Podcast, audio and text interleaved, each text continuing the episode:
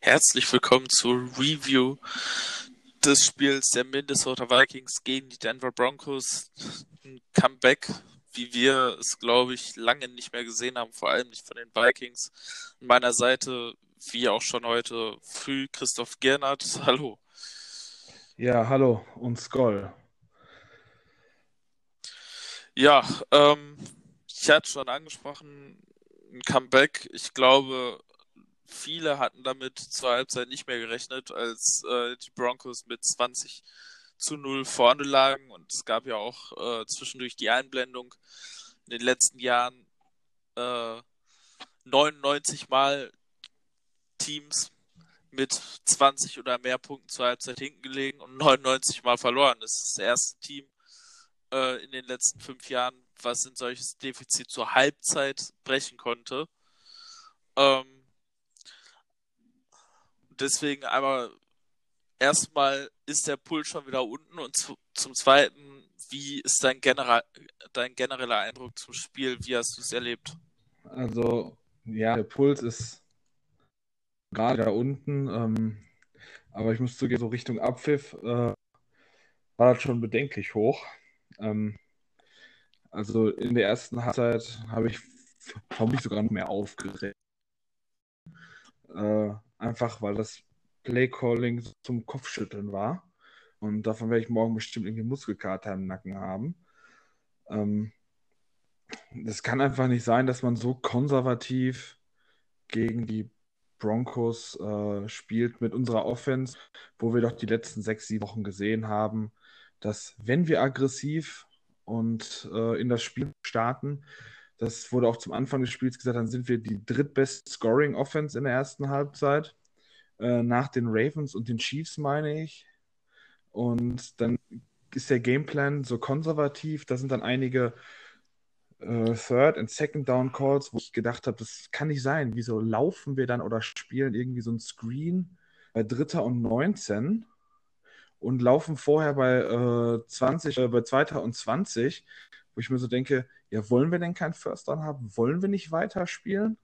Und die Defense war in der ersten Halbzeit auch eigentlich überhaupt nicht da und wurde da von dem Rookie-Quarterback, seinem ersten Auswärtsstart, seinem zweiten Start überhaupt, der hat uns ja filetiert zwischendrin. Also, da war schon die erste Halbzeit wirklich sehr täuschend. Das Ende war natürlich glorreich.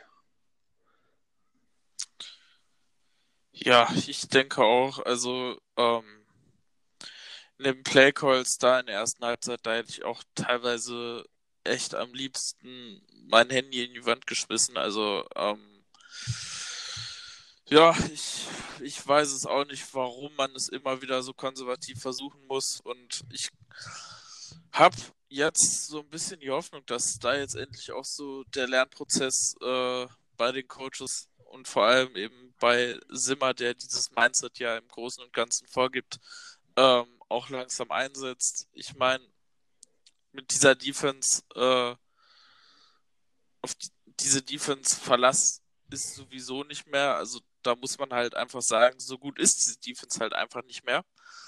Ähm, klar hat heute auch Anthony Harris gefehlt, was natürlich einer äh, eh schon kämpfenden Secondary natürlich nochmal einen gewissen Stoß gegeben hat. Auch klar, Linville Joseph äh, der nach wie vor gefehlt hat. Auch das hat man heute im Gegensatz zum letzten Spiel in Dallas wirklich gesehen, dass er gefehlt hat. Und dann kamen halt echt noch viele blöde Fehler hinzu, viele Unkonzentriertheiten. Ähm, ob das jetzt äh, ob das jetzt äh, Miss Tackles waren, ob das doofe Strafen waren, äh, da ist natürlich vor allem auch die Strafe in der zweiten Halbzeit von Eric Wilson zu nennen, der da bei 4. und 4 beim Punt ins Offside springt. Aber sowas hat man halt die ganze Zeit gehabt und auch mit den, mit den Fumbles, mit den zwei gemachten Punts. Und da kann man ja eigentlich von Glück reden. Also gerade die beiden Fumbles da kurz, äh, da kurz vor der Halbzeit, erst von Cousins und danach eben auch von Amir Abdullah, der da völlig sinnlos meint, den Kickoff rauslaufen zu müssen. da hätten die Broncos das Spiel eigentlich problemlos zumachen können und da kann man wirklich von großem Glück reden, dass die nur mit drei Punkten daraus gegangen sind. Absolut. Also und dann immer wieder, wenn irgendwelche auch langen Situationen oder sonst was waren, dass sich eigentlich ja jeder Cornerback heute äh, mit einem Big Play hat schlagen lassen. Also Hughes hat einen gekriegt, Rhodes hat mindestens eins gekriegt, ähm, Trey Waynes hat mindestens eins gegen sich. Also das tut einfach richtig weh, dass wir gerade auf Outside uns ähm, immer wieder schlagen lassen. Dann mache ich am wenigsten noch äh, bei dem Trickplay mache ich uns am wenigsten noch den Vorwurf, aber auch in so Standardplays, da darf man sich einfach nicht immer die langen Dinger drücken lassen, die dann den Gegner innerhalb von kürzester Zeit bis äh, ja bis kurz vor die Endzone bringen und dann äh, die Scoring Opportunity haben. Also das macht uns das Leben selber schwer. Wir hatten ja auch vorher vor dem Spiel drüber gesprochen. Die Broncos sind jetzt eigentlich nicht die Offense, auch wenn sie in der ersten Halbzeit wirklich mutig und mit äh, echt guten Calls gespielt haben, aber man darf sich da nicht so vorführen lassen. Ja, ich denke auch, ähm, klar, bei einigen der langen Plays kann man halt auch wirklich sich überlegen, ja, was soll man da machen? Also da fällt mir eben zum Beispiel der eine lange Catch von Sutton über Rhodes ein, wo Rhodes eigentlich perfekte Coverage hatte und äh, in perfekter Position war, aber der Wurf einfach so gut war ähm, und der Catch eben auch, dass da halt schlicht und einfach keine Chance für Rhodes bestanden hat. Das ist ja sowieso immer die Geschichte. Gerade jetzt in den letzten Jahren, wo es sowohl mit den Regeln als auch generell immer offenslastiger und passlastiger wurde, ähm, einen perfekten Wurf, einen perfekten Pass und Catch kannst du nicht verteidigen. Das Problem ist aber halt, dass eben abgesehen davon auch viel zu viel wieder abgegeben wurde, dass auch viele einfache Routen abgegeben worden sind. Ähm, auch das Matchup mit Noah Fant ist am Anfang nicht gut gemacht worden. Da haben die Vikings hauptsächlich One-on-One mit ihren Linebackern viel mit Bar gespielt. Ähm, und da hat man Gott sei Dank im letzten Drive reagiert, da eben Jaron Curse auf, äh, auf Fans zu tun, war smart. Aber ansonsten ähm, muss man halt einfach sagen, dass Defense schon einen gebrauchten Tag hatte und in der zweiten Halbzeit zwar ein bisschen besser ausgesehen hat, nachdem äh, eben auch das Momentum so langsam aber sicher in Richtung der Vikings geschwungen ist, aber ähm, auch da hat man ja immer noch viel zu viel zugelassen. Jedenfalls.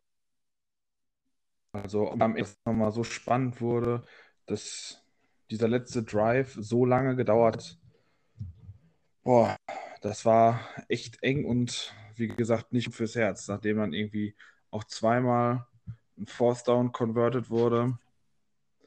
Äh, da musste die Defense dann am Ende tatsächlich den Stopp holen, weil sonst wäre die Niederlage ganz klar auf die gegangen, weil gerade die Offense in der zweiten Halbzeit wirklich delivered hat. Also ich habe jetzt gerade noch mal äh,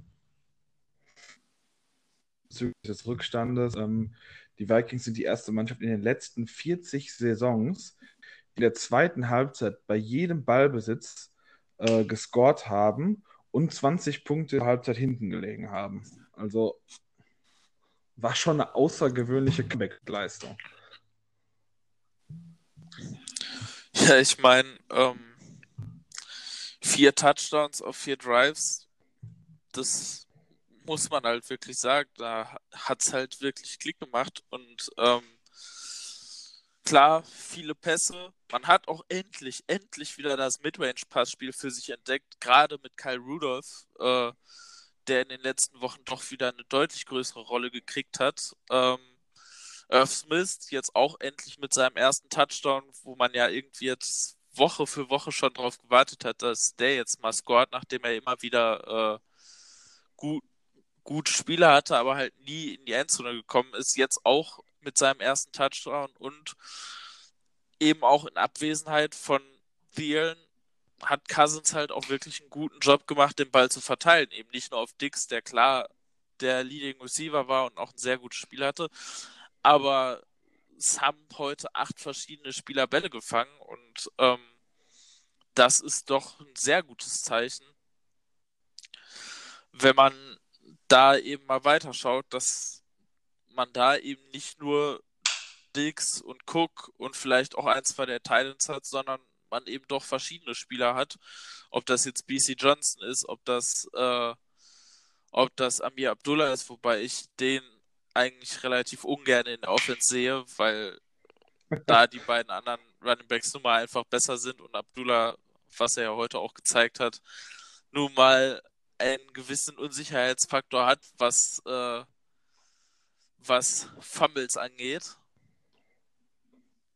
Aber trotzdem muss man halt da auch wirklich Cousins Credit geben, dass er da eben auch wirklich gewillt war, äh, auch eben nicht nur Dix zu finden, sondern auf alle möglichen Leute zu werfen. Ja. Das ist ja immer, das ist ja auch so einer der Kritikpunkte, die ich absolut teile, dass die Leute sagen, dass er manchmal irgendwie ähm, ja, Angst hat, sag ich mal, irgendwie die Shots zu nehmen und dann irgendwie ein bisschen so nicht, nicht mutig genug ist, aber dass er dann, wenn er die nimmt, auch wirklich richtig gute Pässe wirft. Also das ist halt sein Problem. Der muss dann einfach, da muss man dann durchziehen und so wie er es heute am Ende durchgezogen hat, ähm, war das einfach richtig klasse. Da äh, hat dann natürlich auch geholfen, dass, dass äh, das Play Call ja, der Broncos der zweiten definitiv ein bisschen konservativer wurde, während uns ähm, wirklich mutig war. Aber äh, ja, das war einfach auch wieder ein echt gutes Spiel von Cousins. Also da kann ich seit Wochen eigentlich kaum beschweren. Jetzt mal so die Frage an dich. Ich meine, wir haben ja beide gesagt, viele haben nicht mehr damit gerechnet, als die Vikings mit 20 zu 0 zur Halbzeit hinten gelegen haben. Was war so für dich der Punkt, an dem du so langsam wieder angefangen hast zu glauben, okay, das könnte heute doch noch was werden. So, was war für dich der Punkt, wo wirklich es deutlich wurde, äh, dass die Vikings in diesem Spiel noch eine gute Chance haben? Hm. Der Punkt, also, also zur Halbzeit war ich total dient. Und wenn ich dann zurückgucke, ähm, natürlich, dass der erste Drive direkt ein Touchdown war, ähm, war schon irgendwie ja, gut. Dann das Field Goal gegen uns, aber dann würde ich behaupten, der, äh, der zweite Touchdown von, von Delvin Cook war, äh, war, war was Delvin Cook, ja, ich das war der Delvin Cook-Lauf, ne? Ähm, und das nach, äh, nachfolgende äh, Three and Out, sag ich mal. Das war dann, als die Defense nach zwei Touchdowns äh, sofort den äh, Stop geholt hat. Da war ich dann eigentlich relativ, ja, da habe ich gedacht, hm, da könnte noch was gehen. Und ein richtig gutes Gefühl hatte ich halt dann natürlich nach dem äh, Missed Field Goal von, von Denver. Da habe ich dann gedacht, ja, jetzt score noch einmal und dann stoppen wir die. Und das ist dann na, so lange gedauert hat mit dem Stop, puh, aber das Missed Field Goal, da war ich mir dann eigentlich relativ sicher, dass wir das echt noch drehen. Ja, also ich muss sagen, ähm, nach dem Cook-Touchdown noch nicht unbedingt.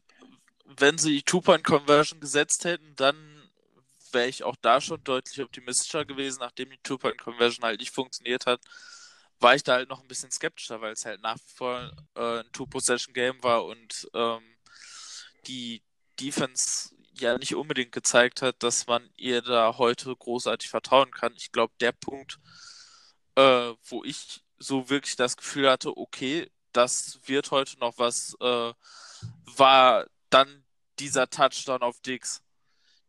Dass man da eben es geschafft hat, so schnell zu scoren mit einem derartigen Play ähm, und da waren ja dann auch noch glaube ich, über zehn Minuten auf der Uhr. Das war so für mich der Punkt. Okay, die Zeit ist da. Vikings sind jetzt dran auf äh, drei Punkte. Das war jetzt genau das, was es gebraucht hat. Und klar, das Missed Field Goal, das hat es dann nochmal besser gemacht. Und ähm, da war ich mir dann eigentlich, eigentlich fast sicher, dass die Vikings zumindest in Führung gehen werden. Ob das jetzt am Ende reichen wird, das war natürlich dann auch wieder die Frage, wie die Defense dann spielen würde. Und die hat es ja am Ende auch wirklich noch ziemlich spannend gemacht. Aber ähm, ich glaube, der endgültige Turning Point in dem Spiel war halt wirklich dieser lange Touchdown auf Stefan Diggs, der da wirklich mit einem wunderschönen Wurf, äh, mit einem Rollout nach links mal wieder äh, getroffen wurde. Und ich fand es halt auch eigentlich cool, dass äh, da ja auch wieder so ein Zitat, was vor dem Spiel kam, wieder so ein bisschen äh, vorgeführt wurde, weil Chris Harris Jr. hatte ja vor dem Spiel gesagt, ja, Dix hat einen super Release und ist ein toller Routenläufer, aber der wäre jetzt nicht so super schnell, so wie die letzten, gegen die er gespielt hat. Und er, er könnte sich nicht vorstellen, dass der sie tief so sehr schlägt, wie es die letzten gemacht haben und dass dann natürlich Dix eben ausgerechnet gegen Chris Harris einen derartigen tiefen Touchdown hat, das war natürlich dann wieder irgendwie ein cooler Payback.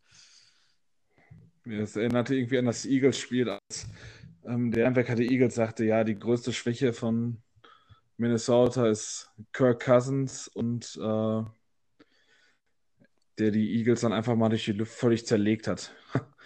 Das ist halt einfach, ja, blöd, wenn man dann irgendwen raus, äh, sich raussucht und dann von dem wirklich so ghostet wird. Aber ja, soll mir recht sein. Ich hoffe, es passiert uns diese Saison noch öfter, dass irgendwelche Verteidiger unsere Spieler als äh, Luschen darstellen und dass unsere Spieler dadurch nochmal irgendwie noch heißer sind und richtig durchgehen. Also kann gerne noch ein paar Mal weitergehen. So, dann geht es jetzt eben auch in die Bye Week. Ähm, für die Vikings jetzt zwei Wochen Zeit, um sich auf äh, das Spiel in Seattle vorzubereiten. Das Programm nach der Bye Week ist heftig, muss man halt, muss man wirklich sagen. Also wirklich leichte Spiele sind da nicht mehr dabei. Deswegen umso wichtiger natürlich heute der Sieg. In den letzten fünf Spielen drei Heimspiele, das ist ein Vorteil. Allerdings die beiden Auswärtsspiele sind beides West Coast Auswärtsspiele, die eben nochmal besonders schwierig eben durch die Reiserei werden äh, was sich historisch gezeigt hat. Die Vikings sind in den letzten Jahren nicht sehr erfolgreich an der West Coast gewesen, ähm, was das eben sehr schwierig macht. Und die drei Heimspiele sind alles Division-Spiele. Das heißt, gegen die komplette Division äh, werden die Vikings in den nächsten Wochen nochmal spielen. Zum Glück eben in dem Fall alle diese Division-Spiele zu Hause.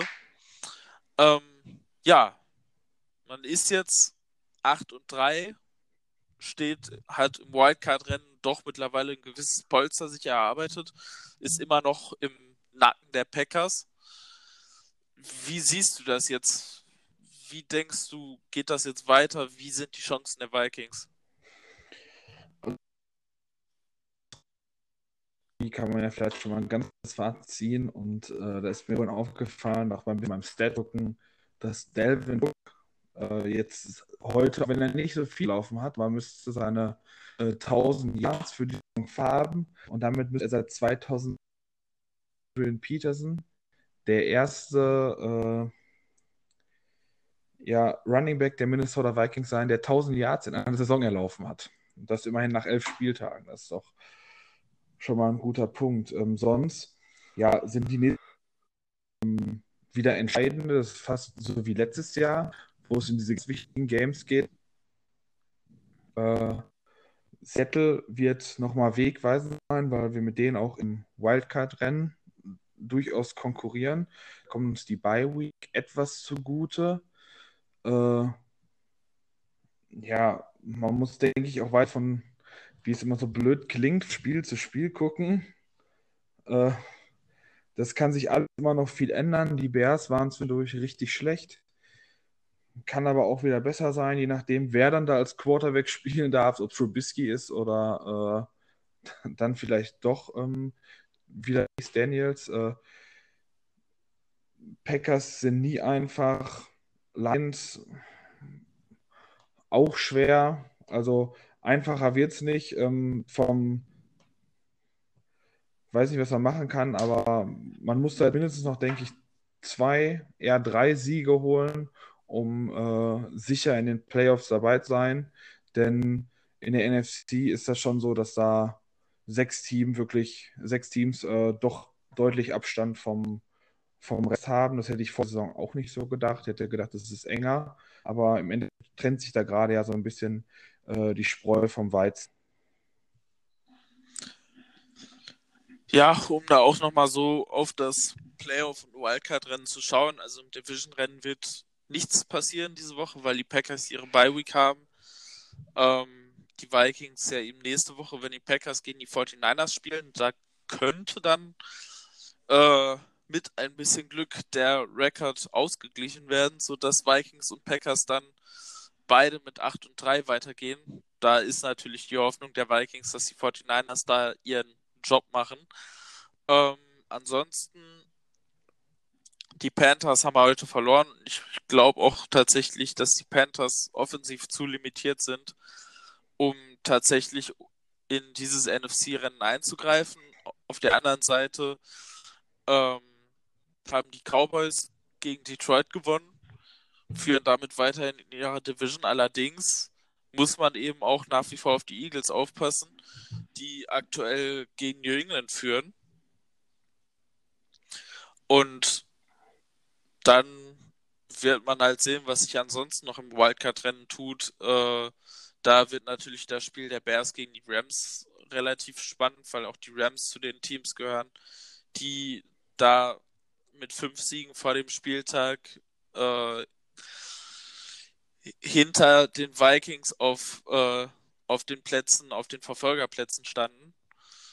Und ja, die Vikings haben sich jetzt ein gewisses Polster erarbeitet und gerade für die Tiebreaker wäre natürlich besonders ein Sieg in Seattle echt wichtig, um halt äh, diesen NF um halt eben auch den NFC-Rekord weiterhin zu fördern, denn die Vikings haben ja nach wie vor innerhalb der NFC kein Spiel verloren, abgesehen von den beiden Division-Spielen. Und das ist für die Vikings halt eben definitiv ein Plus, äh, wenn es am Ende auch um die Tiebreaker geht. Und ich meine, wenn man im Moment auf das äh, auf das Bild schaut, dann muss man halt auch einfach sagen, ähm, es ist noch alles möglich. Also es ist möglich, mit dem aktuellen 8 und 3 Rekord noch aus den Playoffs rauszufliegen. Eben durch das schwere äh, Restprogramm. Andererseits ist aber auch eine First Round Beiweg noch äh, problemlos möglich. Ich meine, äh, die Mannschaften da vorne, aktuell die Packers, die glaube ich auf Platz 2 äh, auf Platz 2 der NFC stehen, dann die Saints, ähm, 49ers, auch die haben sich in den letzten Wochen schlagbar gezeigt. Auch die Niners liegen ja im Moment hinten wieder. Ähm, das heißt, auch da ist nach oben noch alles möglich, wenn die Vikings jetzt äh, in den nächsten Spielen gut aussehen. Und deswegen bin ich halt wirklich mal gespannt auf die zweite Saisonhälfte und ähm, ja, so. wir werden sehen, sag, wie sich das ich ausgeht. Sag mal so, wenn das, ja, ich sag mal so, wenn es gerade so wenn es jetzt heute so ausgeht und die Niners verlieren sollten, dann dürften die, glaube ich, auch ihren äh, ersten Platz in der NFC an die Packers verlieren. Und dann wird sich nächste Woche unter den beiden halt entscheiden, wer äh, den ersten Platz in dem, in dem Rennen hat. Und dann könnten theoretisch die Vikings könnten sogar vom Rekord her da reinrutschen, je nachdem, was die Saints machen. Also dann könntest du auf einmal innerhalb schon von einer Woche oder jetzt in zwei Wochen, wenn wir spielen, könnten wir äh, auf dem First Round Beiplatz landen, je nachdem, was da irgendwie noch passiert. Also ähm, ist schon ein bisschen verrückt alles, aber ja. Äh, das ist halt die NFC, ne? Die NFC ist gut. Ähm, nach unten ist halt schön eigentlich, dass ein bisschen dieses Polster da ist. Äh, ich denke nicht, dass aus der NFC East eigentlich sehe ich aktuell nicht, dass eines der Teams, also das entweder die Eagles oder die Cowboys, da nochmal irgendwie voll durchstarten. Ich glaube, die werden sich gegenseitig auch nochmal wehtun.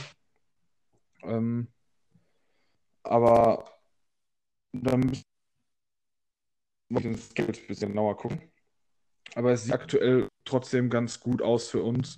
Und ich denke halt, dass drei Siege jeden Fall reichen werden.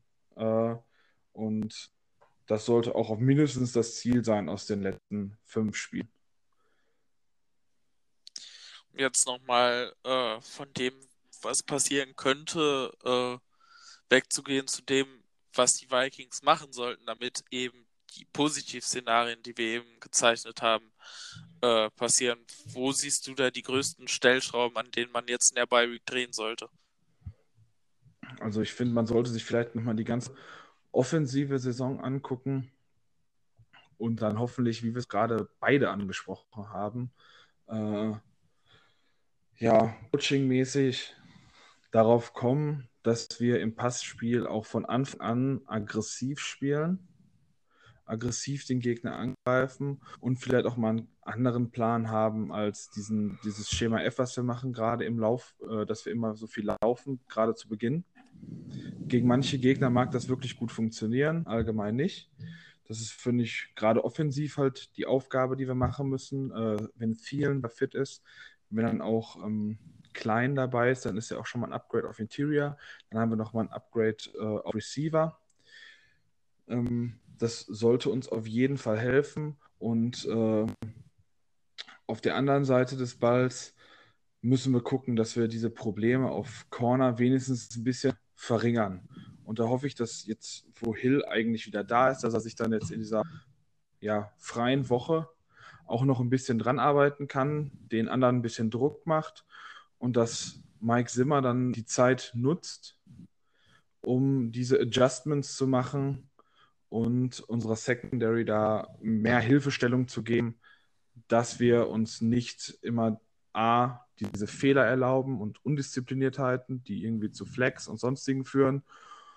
Und B, dass wir dann im Scheme vielleicht auch ein bisschen was anpassen können, damit auch nicht immer so stark geschlagen werden und damit nicht dann schon am Anfang äh, so große Rückstände für uns da sind, weil da kommen ja noch ein paar stärkere Receiver auf uns zu, direkt in Seattle mit äh, Gordon, Metcalf und Lockett. Das wird auch direkt eine Prüfung werden.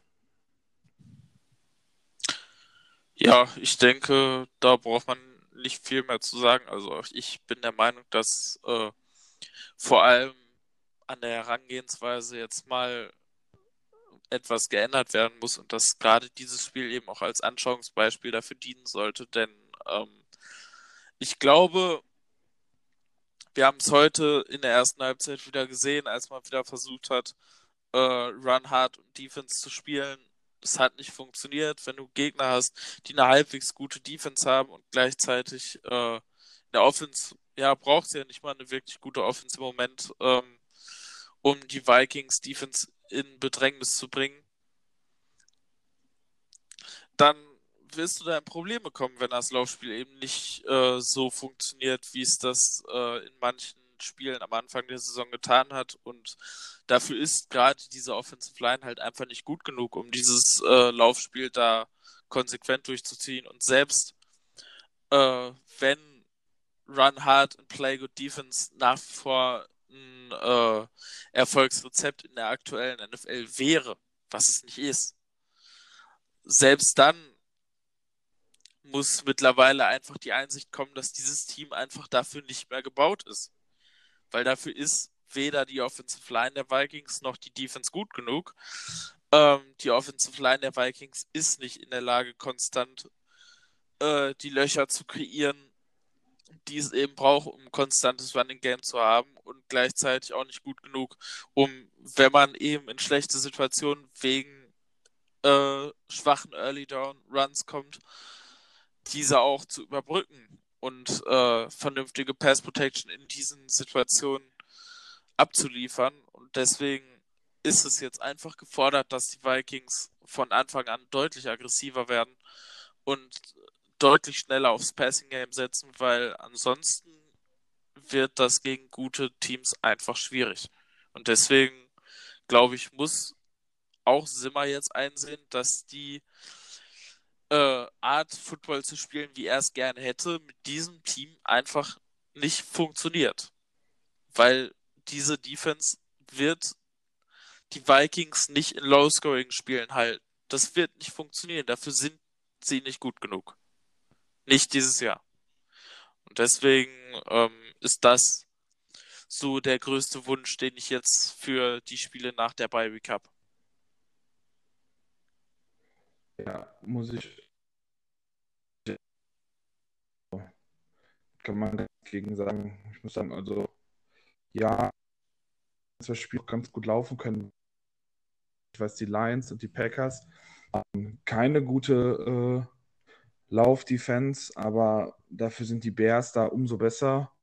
Und da muss man halt beide Alternativen haben. Und spätestens, wenn es hoffentlich Play geht, äh, muss man auch irgendwie den beides können.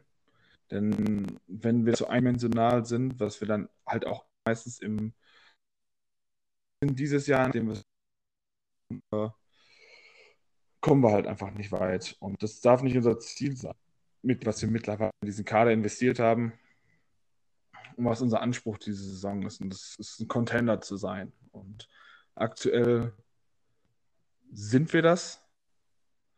Aber wir müssen trotzdem besser werden, um diesen Status halt zu verfestigen und auch zu bestätigen.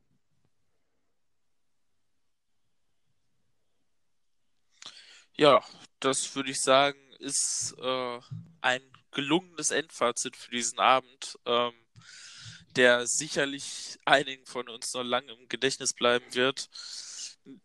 In dem Sinne wünsche ich allen noch einen schönen Abend. Äh, viel Spaß noch an diejenigen, die noch weiter die anderen Spiele verfolgen.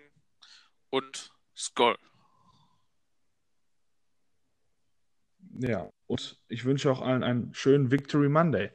Skoll.